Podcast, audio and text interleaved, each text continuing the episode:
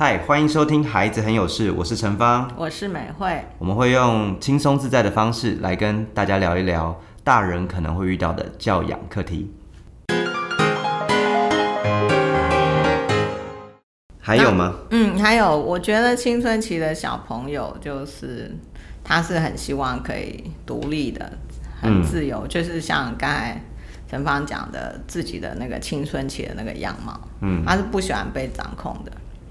嗯，我记得以前有一个，我不知道这是真实的事情还是还是只是一个类似寓言故事，就是有一个人他是呃有一个杂货店，嗯。卖碗盘的一个老板，他可以读心，嗯，就是你你来了，他就说哦，你要两两个盘子，一个碗，对吧？嗯，然后那个买的人当然就很压抑啊。想说，哎，你你你怎么知道？他的确就是对，就是要两个盘子一个碗。嗯，那后来这个老板就觉得很得意，就是他觉得有这个能力很好，就很快速的就可以知道。这个客人心里要什么？然后有一天他遇到一个客人，就是又被毒心了，嗯，他就很不爽。你说客人不爽？对，他就说不是，我是要两个汤匙，三个茶杯。我我想要讲这个是，我会感觉这个东西有点像青春期的小孩，很想赢，就是不太想要被你说中。哦，嗯。那青春期小孩，好比说你要出门的时候，然后可能你本来觉得这个蓝色的衣服很好看，对，然后你妈妈就说：“哎，我觉得你穿这个蓝色很好看。”你就嗯，马上换成白色。那我是不是应该先称赞他们？所以你今天发型哎蛮好看的哦，然后明天就换一个。就是我我觉得是看跟那个家长的关系啊，就是说当这个家长是比较属于掌控型的时候，嗯啊。孩子就比较容易为反对而反对，就解读上觉得你要掌控我，嗯，对，哦，嗯，所以有时候那个青春期就是也不要把它，就是我们常青春期就会把那个叛逆这两个字，嗯，好像一定要放在一起，嗯，那有一些家长还甚至会挂在嘴上，那或者是当着小朋友面就说啊，他现在就。青春期啊，比较叛逆。哎，对，好像比较少，就是没有讲到叛逆两个字。嗯嗯嗯嗯，对。叛逆其实听起来是很比较负面吧？我也我也觉得听这个，为什么就是逆呢？搞不好你才逆呢，你们全家都逆。可是我觉得叛逆的另外一个思维，可能你可以把它想成是小朋友，他有开始有独立思考。嗯嗯，他。不一定要跟你一样，对，他会想要提供他认为的更好的意见给你。嗯。啊，对啊，如果是以前可能就是妈妈爸爸说什么是什么，对。对，现在就是我有自己的意见。嗯，如果我意见跟你一样，我还有更新的意见，就是他开始要嗯，开始要觉得自己是大人。对啊，的确是这样的。但是他不会 always 是大人，因为他事实上某一些他还在小孩的过程。怎么说？嗯，就是说他有些能力还是还是小孩，因为人不会今天是小孩，嗯，明天就突然变大人，他是需要一个过程的。所以他没长大。对，所以他就我我就会常常形容说，呃，青春期的小孩一下子像大人，一下子是小孩。所以父母在接招的时候，嗯，要知道他现在是 大人还是小孩。哎，可是如果跟小朋友说，哦，你还小啦，你只你只是现在青春期，我跟你讲，所有小孩都会爆炸。哦，那个只能做不能说。让我想到经典名言：有什么事情只能做不能？对，就只能做不能说。你说对于。就是意识到自己小孩是大人还是一下是大人一下是小孩，只能做不能说。真的，真的就是只能做不能说。然后对于他们提出来意见，我觉得父母真的可以很认真的思考，是不是他的意见，嗯，真的还蛮不错的。嗯嗯，或者是说他的意见跟你的意见差不多，你还是可以采取他的意见，就同分同登同分的时候，嗯嗯，就尊重他的意见，给。给他选择权。我觉得是给孩子一种成就呃成长的一个成就感吧，成就感吧，对，或者是认同感。他就是说，哎，我原来我的意见，爸妈也是觉得很赞，对。对，然后这样以后我就可以多一点自己的空间，没错。然后他也会在被认同的过程当中，呃，更更稳定的成为一个大人，嗯啊，更有自信的成为一个大人。所以，如果他每一个话都是被否定的，嗯，我觉得这个过程会让他在成为大人这个过程当中，他会变得比较没有自信。嗯，所以爸爸妈妈不要再不要再轻易的在把小孩面前讲。叛逆，你现在很叛逆，对，反而是应该嗯，把他当做可以多用欣赏的角度去看他的想法。哎，你以前都没有想到，对，你现在想到这个东西，我觉得还挺不错的。嗯，而且我觉得这有时候还蛮真心的，因为一定的，如果很很。敷也不算敷衍哦，就是很表面说，哎，我觉得你真讲的还不错，很快就会被发现了。这个就是只学到技术，没有转化内在。嗯啊，因为我们常常会有一种书，就是叫你 how how to do，就是你要如何怎样怎样怎样。我觉得那个如何的背后，一定要你的内在先转化。嗯嗯，要真心觉得他意见不错。对对对，就是你你内在转化以后，你讲出来的东西，你才能够。透过技术把你的真心传达给对方，而且对方其实是会感受到的，感受到你是不是真心要这样子认为的。对。然后这个年纪的小朋友，我觉得他是一个寻求认同的年纪的小朋友。嗯。因为我们常常会担心，我们不是常常除了叛逆，另外一个常常被提到就是我很怕我的小孩青春期会变坏，嗯，或者是交到坏朋友，嗯，哈。那这个其实是在认同上出了问题。可是，可是我们刚刚讲那个认同，寻求认同，小朋友应该在很小的时候就会开始寻求认同啊，寻求家人的认同，寻求老师的认同。嗯，小朋友从小对，因为他们需要生存啊，所以他会跟家保持一个一定程度的安全感。嗯，哈。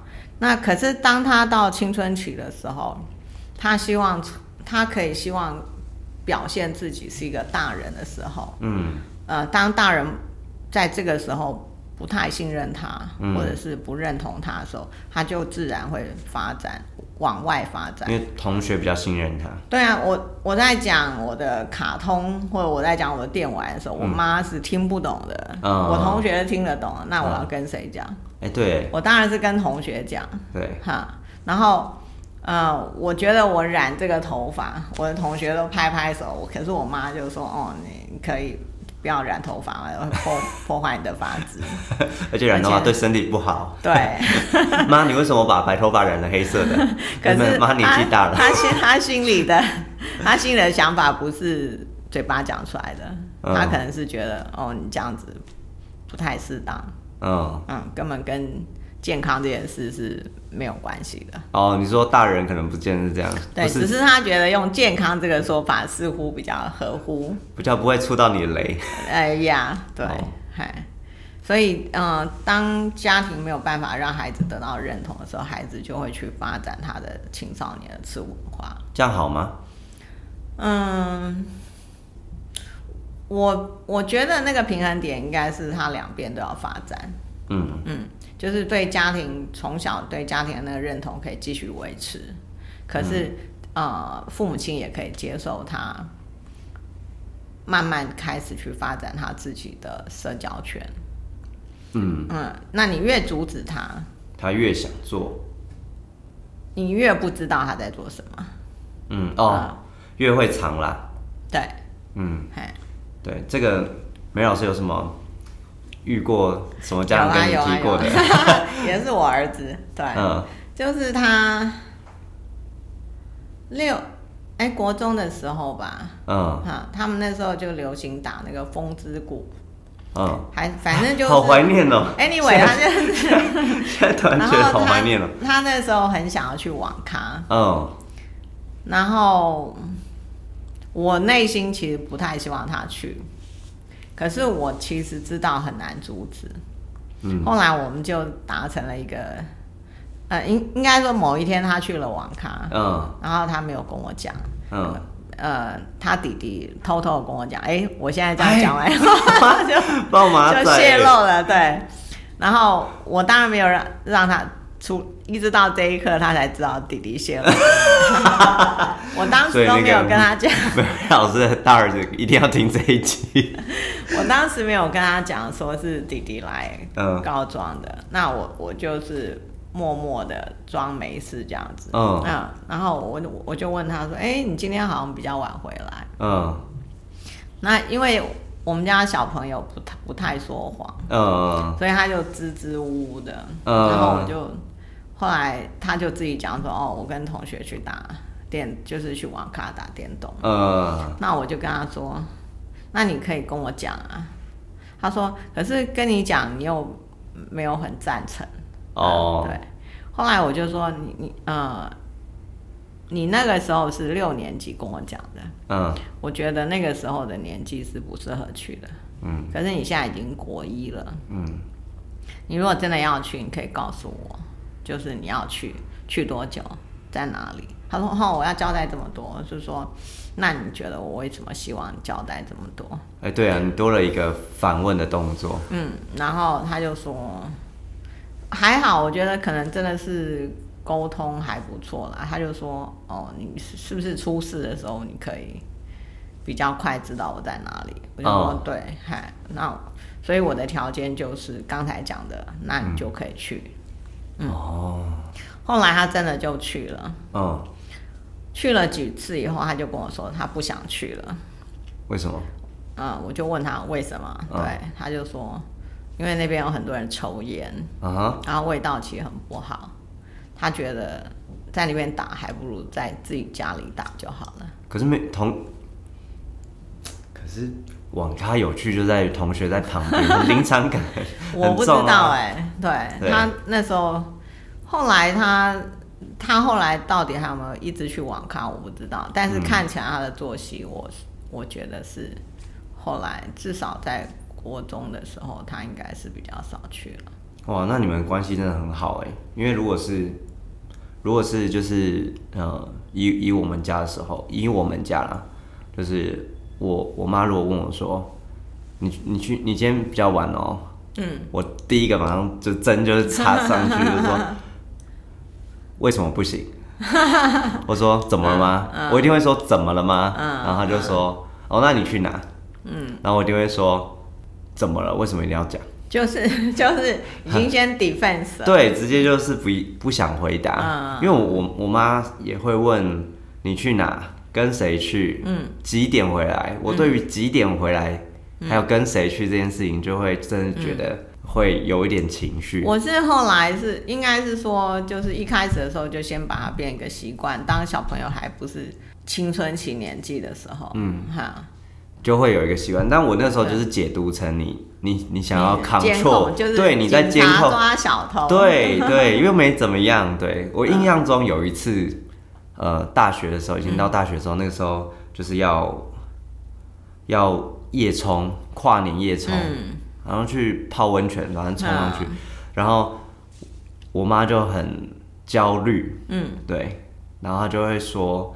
你你那夜冲那个骑摩托车那么危险，到时候上去怎么样怎么样怎么样？嗯。然后我就我就会说，我都已经我都已经就是这么大了，对我都已经这么大，我都成年了，为什么还要、嗯。还要烦恼这么多？所以我妈其实是、就是会，就是无论你多大，她对他他是小孩，她就会觉得你你这样有危险，嗯，对她甚至就是你跟她讲说，哎，你你就先去睡，我过几、我一定我一定会超过十一点，嗯，她可能你回呃可能回到家两点好了，她还在沙发上看电视，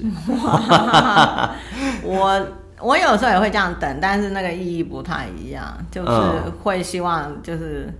就像那首歌讲的，就是嗯留一盏灯给晚归的人。对，嗯，就他回来的时候，他是不是那种冷冰冰？可是留一盏灯，我觉得就 OK。就你留一盏灯，你不要，你不要让我觉得我好像我出去很 guilty，很 guilty，好像好像是让你更折腾这样。嗯，所以我有时候看回家看到他还在那边，嗯，躺着看电视，我就很生气。我真的觉得那跟关系有 有，就是跟关系的状态是有关系的。也就是说，如果我今今天换成是我我在那边看电视等我儿子，嗯。他基本上应该是觉得是很温暖的哦，是啊，你说解读会不一样，对对对对对，我觉得关系不一样，那解读就会不一样。真的，这我倒没想过，因为我当时就问他说：“哎，你为什么？你为什么？我不是跟你讲说我一定会超过几点？你为什么不去睡呢？”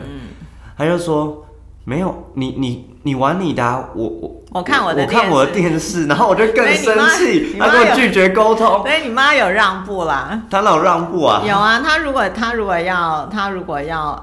比较 aggressive 的话，他就应该会说：“我我怕就是万一发生什么事，我在睡觉，我没有接到讯息。”对啊，如果你在外面发生什么，或者是我一定要看到你安全回来，我才安心啊。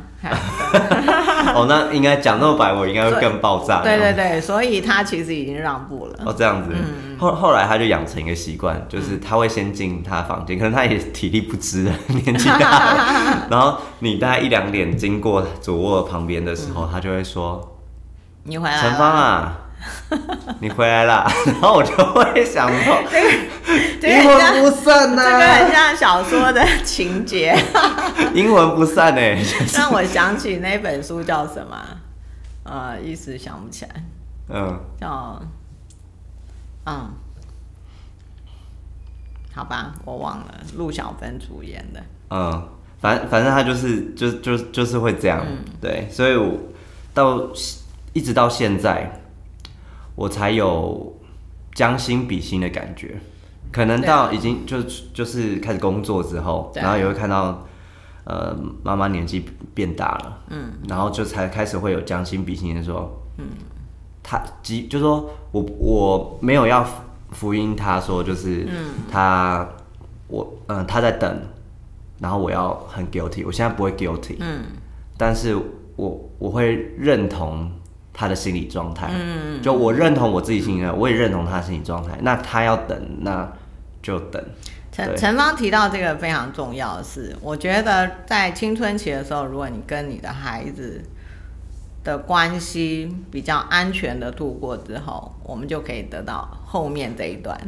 你说大浪之后，哎，对对，退潮之后就是你就会发现这个小孩可能到了大学的时候，嗯，他就开开始。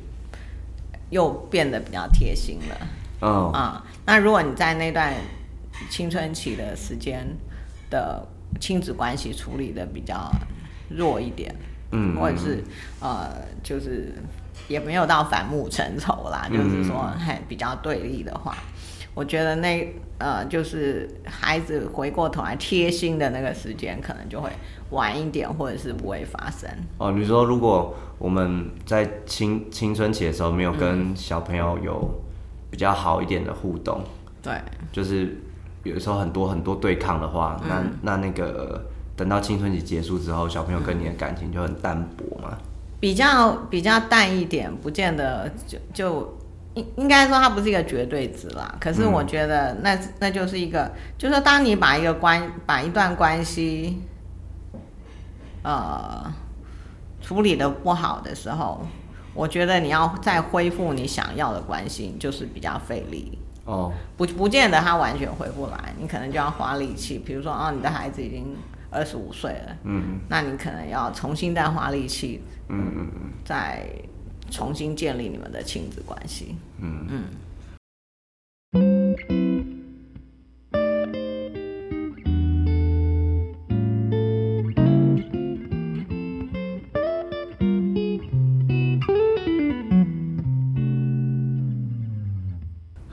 那刚刚聊这么多，就是呃，如果要列点说，遇到自己小孩青春期，爸爸妈妈需要做到的几件事情的话，没有老师会怎么讲？我我真的觉得就不要特别去凸显青春期这件事情。我的意思，对，就是说爸妈不要觉得青春期是一个毒蛇猛兽。嗯，哈。它它就是一个关系的转变而已。重重新，或者是说重新看待一个彼此的关系嗯啊，然后你要接受你的孩子长大了，他对你没有那么有需要那么多的依赖嗯，啊，因为有很多父母亲会充满失落感，翅膀硬了啦，就像那个上小一的时候，嗯。然后如果你的小孩跟你讲说“妈再见”，呃，你就会有一种嗯，你怎么没有哭一下，或者哦是十八相送一下，嗯，嗯，也青春期也会有这种感觉。嗯，就是改变了这样，对你就是你开始要去接受这个装改变这样，嗯，然后你你也要开始做一点预设，就是你的空巢期嗯慢慢的要出现。你是说，父母亲就是因为青春期之后，小朋友可能就念高中、国中，可能还在家里，有的还在家里，那有些可能会到外地去读书了。对。那接下来就大学嘛，对，那结婚，嗯结婚他大概要跟你一起住的，几率也很小啦，呃，对啦，就是除非你家有两百平，你要很小声的说，真的几率很小，对对对，所以呃，我觉得就是父母亲要有个预备心，嗯孩子真的就是要。那另外一个就是也不用那么哀怨，你的孩你不会期待你的孩子不长大，嗯。本来你在养儿育女的过程当中，你就会期待他可以长大，可以独立，呃，可以成为一个人，对。啊，所以你从另外一个面向来看，就是哦，太好了，我的小朋友就是开始要自己出去，有自己独立，的那个闯天下。之类的，闯天下，对，因为你刚才有提到说，就是可能呃，就是妈妈都会很希望你不要做去涉足觉得太危险的事情，嗯。哎，那我我是比较相反的，我从小就希望我的小孩子是可以冒险的，嗯。好，像我们家呃，就是弟弟嗯。去重庆交换的时候，嗯。然后我就跟他说，如果可以的话，你要试试看自己一个人去旅行。嗯他哎，他真的做了这件事，他就从重庆自己坐那个卧车，那时候几岁啊？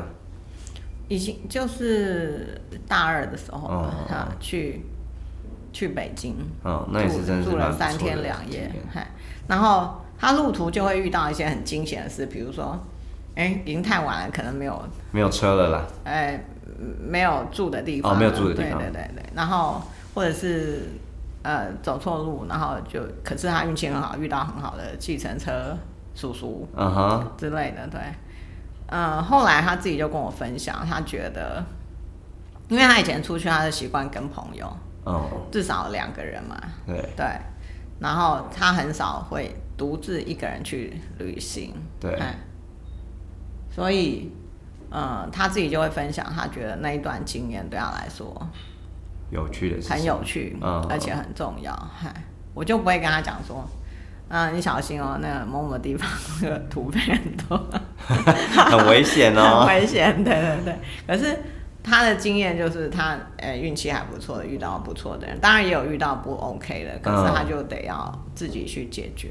那我觉得这些都可以增加他的能力，所以父母亲不要太担心小朋友去冒险。那那冒险的过程当中，他当然会犯错嗯，啊，那你就接受他犯错这件事。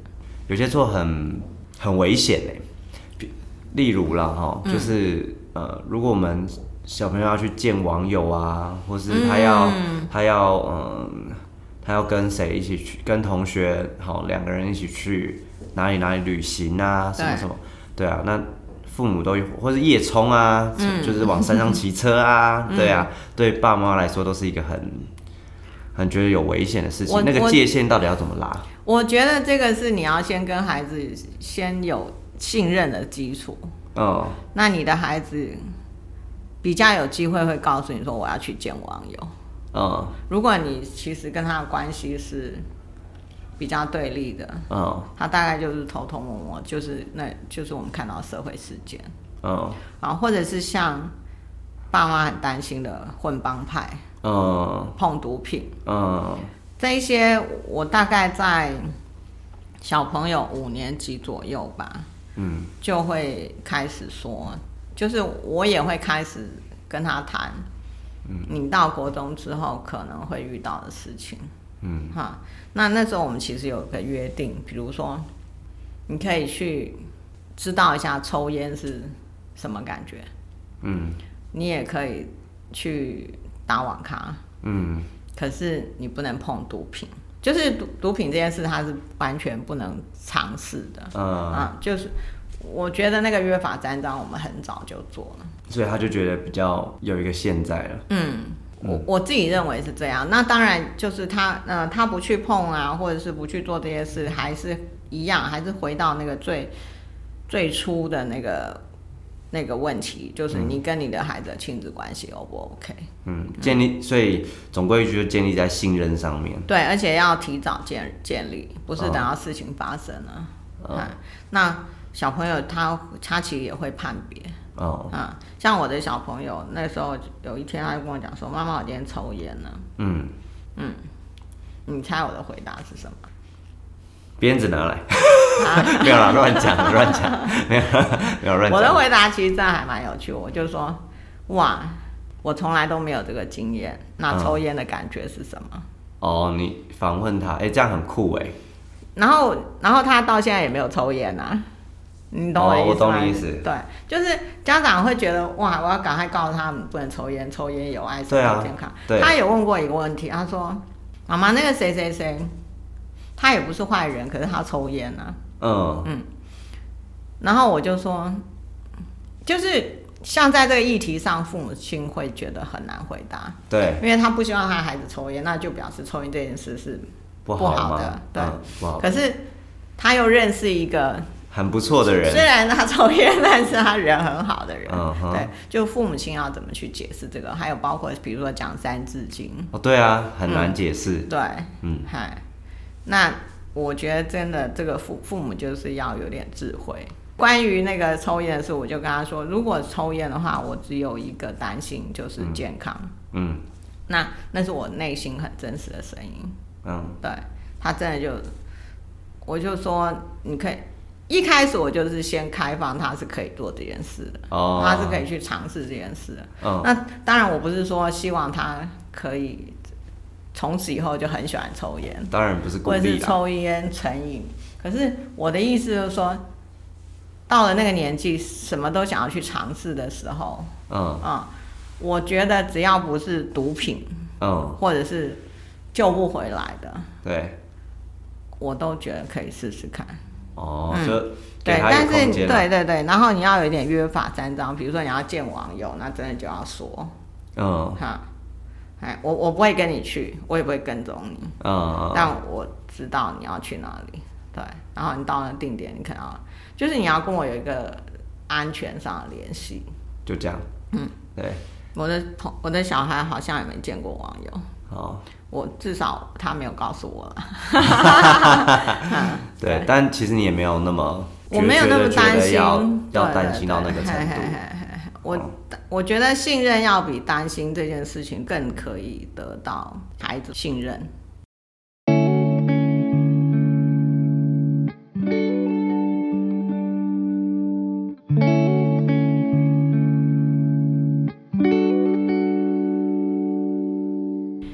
嗯另外就是青春期的小朋友，我们刚才有提到说他很就是会比较重视外表，嗯，那他也会有追星啊或者偶像崇拜的这些事情出现。对，那事实上他也很希望自己是偶像，就是说自己可以成为大别人目光的焦点。嗯，想要就是可能。比较漂亮啊，或是比较帅啊，嗯，对对对，或是比较容易被人家称赞。一方面是我觉得，一方面就是很自然的，呃，就是对异性的感兴趣，嗯，或希望呃能够是吸引人的。嗯，那一方面的话，我觉得也是，我我也觉得是认同啊，嗯啊，还是回到那个。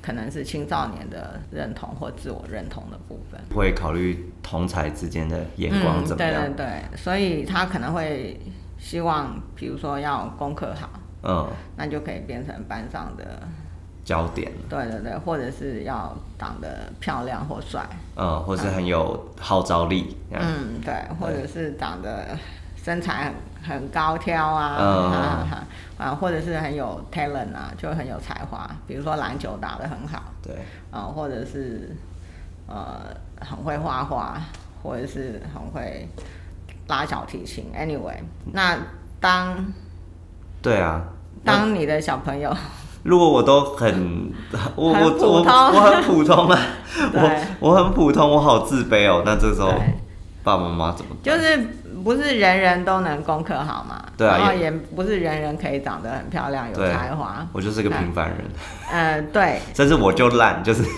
会开始看到自己很烂的一部分。嗯，我就烂。我觉得这个部分爸爸妈妈怎么去陪伴他就很重要。对啊哎，你也不用讲空话，比如说你以后还会再长高啊，或者是、我很常这样子哎，或者是 我很常这样回应哎。对，嗯、其实看他几年级啦。如果是小朋友，对我这样回应他，是不是还有点兴奋？呃，我觉得嗯那是一个事实，嗯，他对啦，他就可可回应的。对啊，啊可是他已经上但，是他以后会不会变漂亮这件事情，嗯，嗯，当然也有丑小鸭变天鹅的，对而大部分时候是可能你现在长这样，对未来就是这样。对啊，那怎么办？难道要跟他讲说啊，你你你就长得这样啊，对也没办法再更好，你不要想了。我 觉我觉得这件事真的还是要再回到，就是如果你的孩子还没进入青春期的时候，嗯或者是更早的时候，你可以第一个当然就是你去发现孩子的优优势嗯，啊。像比如说这边讲到几乎都是外表的东西，对啊就是就不会有那个什么善解人意嗯，啊。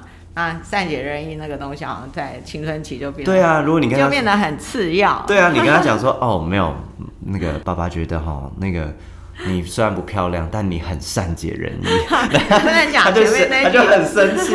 你只能直接跟他说：“我觉得你很善解人意。”你不能讲你虽然长得不漂亮。哎、可是这样还是听得出来，即便你跟他讲说，哎、我觉得你很善解人，你很善良啊，你心地很好，他嗯就会想说，哦，好，所以我外表不行。呃，对，但是我会觉得，其实人还是会慢慢接受他的现状，但是至少他被肯定了，就是说他真他有真正的优势被肯定。所以就不要胡乱称赞，就是、哎、就千万不要胡乱称赞，比如说你长大以后就会变林志玲啊，嗯对，或者是你就会变马友友啊。还有那种讲法是，啊，你你妈生的小孩怎么可能不帅呢？帅哥一枚 啊，你妈生的小孩怎么可能不美呢？就不要夸张，也不要、嗯，对，所以你还是要从小去看到你小朋友的优势，嗯然后呃，是不是真的有在哪一个部分是可以有强项的，然后嗯他可以在那个强项上面慢慢建立信心。那如果他真的很烦恼呢？就烦恼，我就是很在意我，我很想知道我的外表，我就想要凸显我的外表。我我觉得那个时候，如果比如说他做一些装扮什么的，你就由他吧。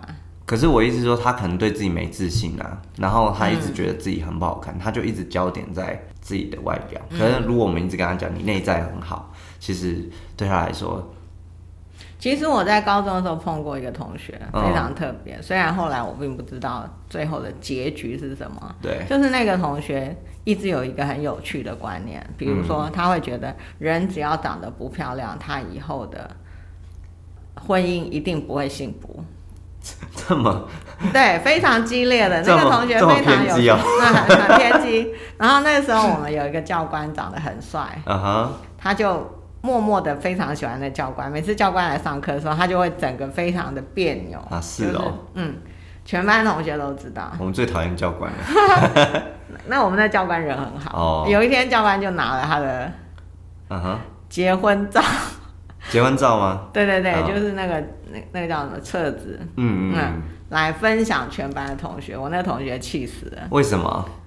因为教官杀的他的、哦，他呃你是心说仪的对象，所以你是说他原本不知道教官已经结婚了？哦对对对，就有就蛮迷恋他的这样。哦，后来他一看到那个照片的时候，第一句话就讲：“我觉得这个新娘子好丑，一点一点都配不上，一点都配不上我们教官。好夸张哦。嗯，好，这样是可以的嘛？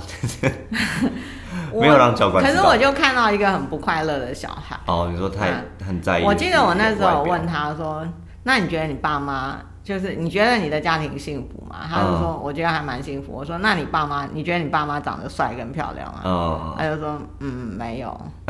然后我就说你直接打脸他哎，是的，打脸他。我我那时候就觉得，就是一直想要，反正对啦，就是想要告诉他说，就是人不一定要长得很漂亮或很帅，他才能有幸福的未来。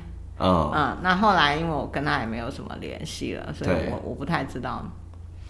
以客观的 观点来看，他是一个长相普通的嗯，女生，所以她会常常一直讲自己一无是处。可是其实她功课很好，哦，对这样还蛮心心思还蛮偏的。对，所以我觉得如果碰到自己小孩这样，有时候可能对于他要讲这个东西，你不见得要给答案嘛。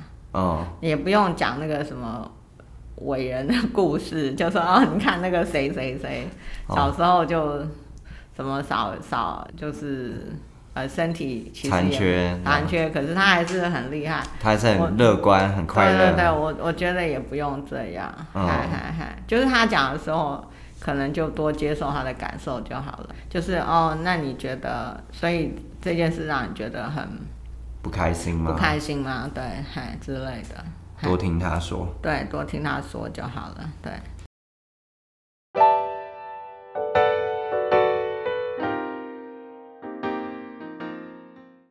那另外有一个比较劲爆的，就是 比较劲爆。就是当父母亲是在更年期的时候，可是小朋友是青春期的时候，我觉得那一段时间相处就会变得非常的辛苦。那青春期的小孩跟更年期的父母，到底要怎么互动呢？感觉很有压力耶。我我觉得他们这两个时期在生理上都有一些不得不的现象，比如说情绪很容易就高涨，嗯。啊，或者是荷尔蒙在做变化，嗯嗯哈，所以要这两个时期的人互相体谅。真的蛮困难的啊、嗯、对，第一个是第一个比较困难的是青春期的孩子不知道什么是更年期。哦，对啊，嗯，那有时候是父母亲不知道自己进入更年期。嗯，啊，对啊，会会不知道哎，然后嗯等到发现的时候就会、对，就会讲说，那个小孩就会讲我青春期啦，然后那个妈妈就会说我更年期 啦。所以如果当父母亲比较有意识的知道自己现在已经进入更年期了，嗯或者是在更年前期，anyway，、嗯就多一点包容吧，给多一点包容。给青春期的孩子。可是可是更年期不是更烦躁吗？对，更年期也需要别人包容他可是因为青春期的，我的假设是青春期的孩子他没有曾经经历过更年期，所以他其实比较不知道你的痛苦。那当然，我不是说青春期的孩子他就最大，他是嗯王，嗯他为所欲为。我的意思是说，父母亲可以在自我觉察的部分多做一些，然后也去多了解，就是青春期的孩子的状态。那嗯，当然在过程当中，你也可以告诉孩子说，我其实有哪些地方不是很舒服。哦，心里心里话多跟小朋友讲一哎，对对对，但是不要用你的生理状态去威胁小孩。说啊你再这样，我就可能就要死了。啊，对，我在活到这把年纪，啊还要我们也有力气跟你在这边耗了。对啊，我觉得我好像快要不行了。妈，你又来了，大概就是这样吧。嗯，可可是可以多跟小朋友讲一下自己的状况啦。嗯哈哈哈。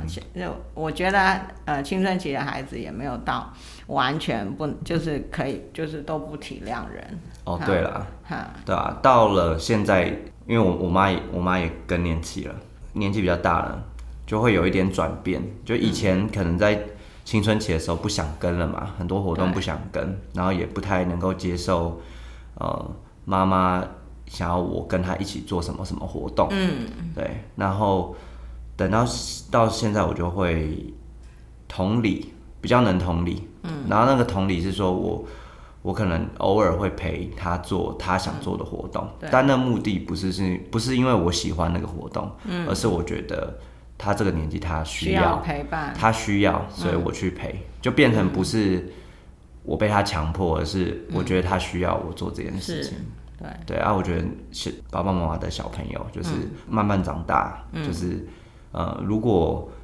在他青春期的时候多多一点，我们刚才讲这些需要去注意的事情，嗯，多一点认知自己的，嗯，跟孩子的转变，嗯，到了小朋友再更大一点的时候，嗯，就更有机会，他作为一个独立的大人去同理另外一个独立的大人的辛苦之处，对，对我觉得这是一个成长没错的。必经的一个历程啦。嗯，因为青春期的小朋友他，我们前面有提到说，他其实也很希望当大人。嗯，啊、那大人的另外一个面向就是要负担责任。对啊那当他其实发现自己对这个家是可以有贡献的，或者是对父母亲是有贡献，我觉得他也会何乐而不为。对，嗯，所以如果你觉得你的小朋友青春期很难搞，或者前青春期很难搞的时候，嗯你就要想说，呃，他现在变慢慢变成一个大嗯人，所以等到你需要他帮助的时候，嗯，他他就会去帮助你，因为你是他很亲近的另外一个大人的朋友，这样子。是是，那我们今天呃这个青春期的主题先进行到这边，谢谢大家，拜拜。谢谢，拜拜。